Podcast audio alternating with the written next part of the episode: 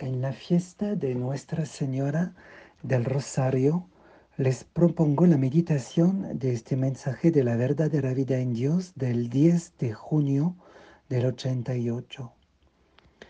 Habla nuestra Santa Madre. Por el Santo Rosario, yo triunfaré, hija mía. Este paso es el punto de partida de muchos otros acontecimientos que vendrán. Comprende bien, Vasula, que yo me aparecí en Fátima como la Señora del Rosario, y yo vengo a ti ahora como la Señora del Rosario. Vasula, yo te amo sin medida ¿Quieres rezar el Santo Rosario todos los días? Sí, quiero. Quiero obedecerte como a Jesús. Obedece. Que mis hijos sepan cuánto mal se vence por la obediencia. Eclesia revivirá. Jesús y yo hemos obrado siempre juntos, porque nuestros corazones están unidos y el Sagrado Corazón de Jesús ha preparado su mensaje de paz y amor a través de ti, escogiendo a la más débil, la más pequeña y más miserable hija de toda la humanidad.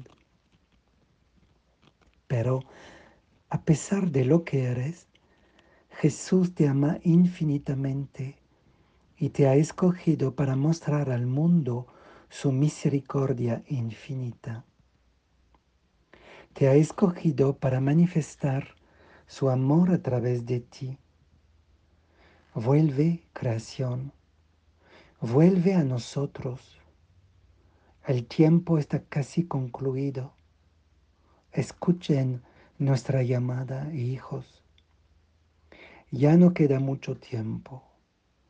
Oh amados, Escuchen nuestra voz, escuchen nuestra súplica, escuchen a estos corazones que los aman, esos corazones heridos que lloran sin cesar por ustedes, vuelvan a nosotros. A continuación va la meditación de otro mensaje de la verdadera vida en Dios del 7 de enero de 2008.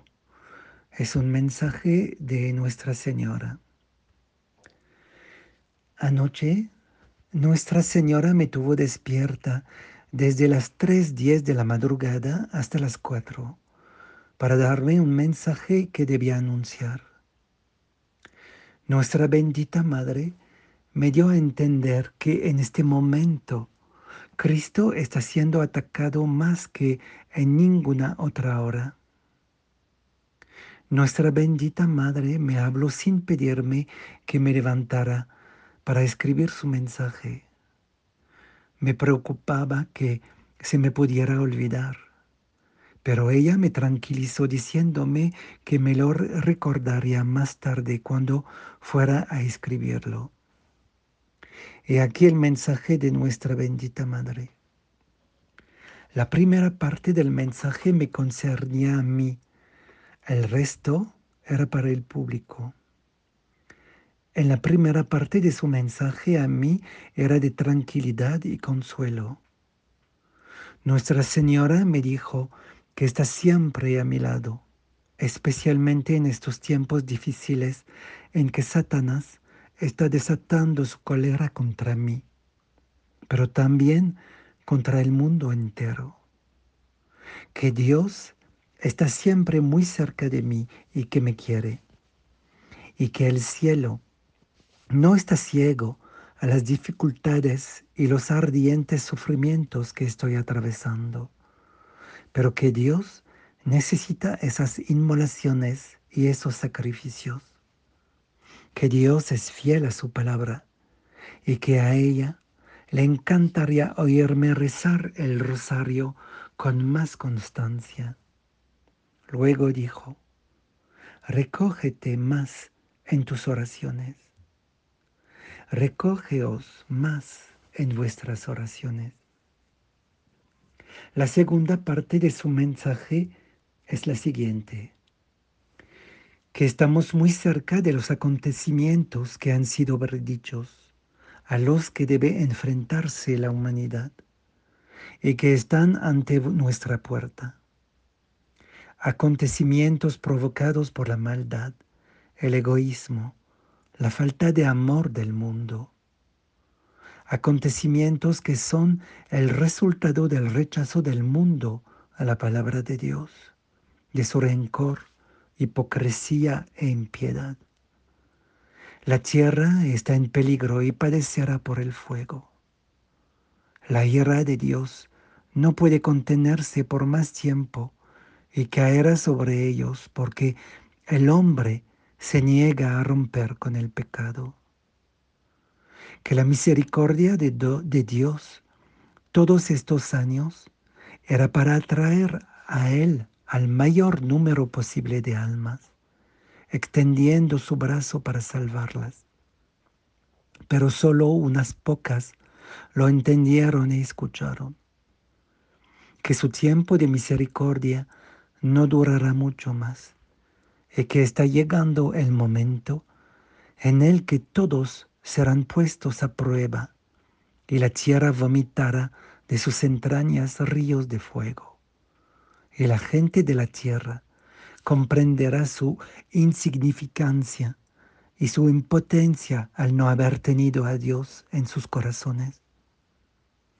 Dios es firme y fiel a su palabra ha llegado el momento en los que los de la casa de Dios serán puestos a prueba, y los que rechazaron su misericordia probarán el fuego de Dios.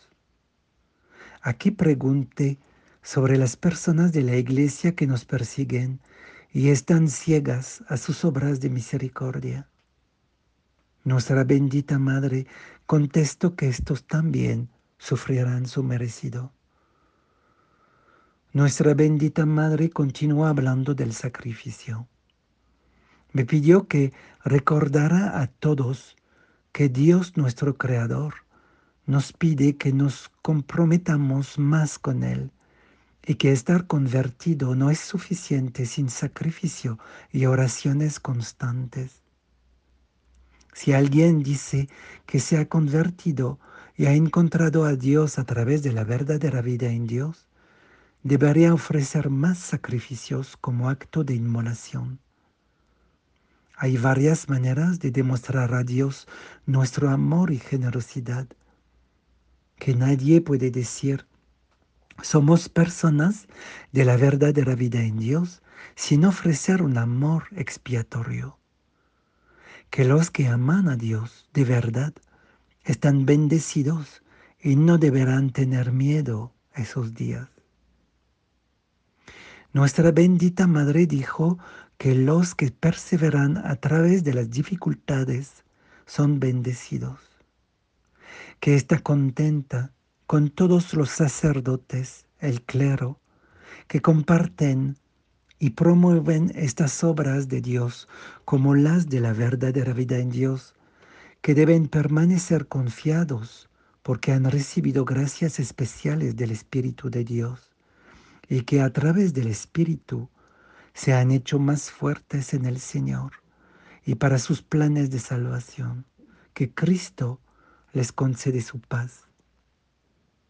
Si alguien sirve y se inmola como ofrenda, el juicio que ha de llegar con fuego no será tan severo para él, porque estará gozando en su espíritu de la llamada de Dios que le trajo a la vida muchos han caído, pero muchos serán levantados. Muchos han fallado en guardar la palabra de Dios bien afianzada en sus corazones y han transgredido la palabra que se les dio, no solo a través de los mensajes de la verdadera vida en Dios, sino también a través de la escritura. Luego Nuestra Señora dijo, Vasula, quienes quiera que te juzguen, ellos también serán juzgados severamente por Dios. Continúa esperando con entusiasmo recibir la palabra de Dios en tus oídos y sé feliz, hijita mía. Tu madre no te abandonará jamás. Después de eso, nuestra bendita Madre me recordó la visión que tuve de mi matrimonio espiritual con Cristo cuando aún era muy niña y con qué alegría me recibió ella entre sonrisas para arreglar mi vestido de boda, ajustándolo aquí y allá y arreglándome el cabello para que tuviera un aspecto perfecto para su Hijo Jesucristo. Luego dijo, habla sin miedo, no temas a los que se te oponen. El Señor y yo te bendecimos y te concedemos nuestra paz y nuestro amor. Esto es todo. Por favor, meditadlo y leedlo cuidadosamente. En Cristo, Rasula.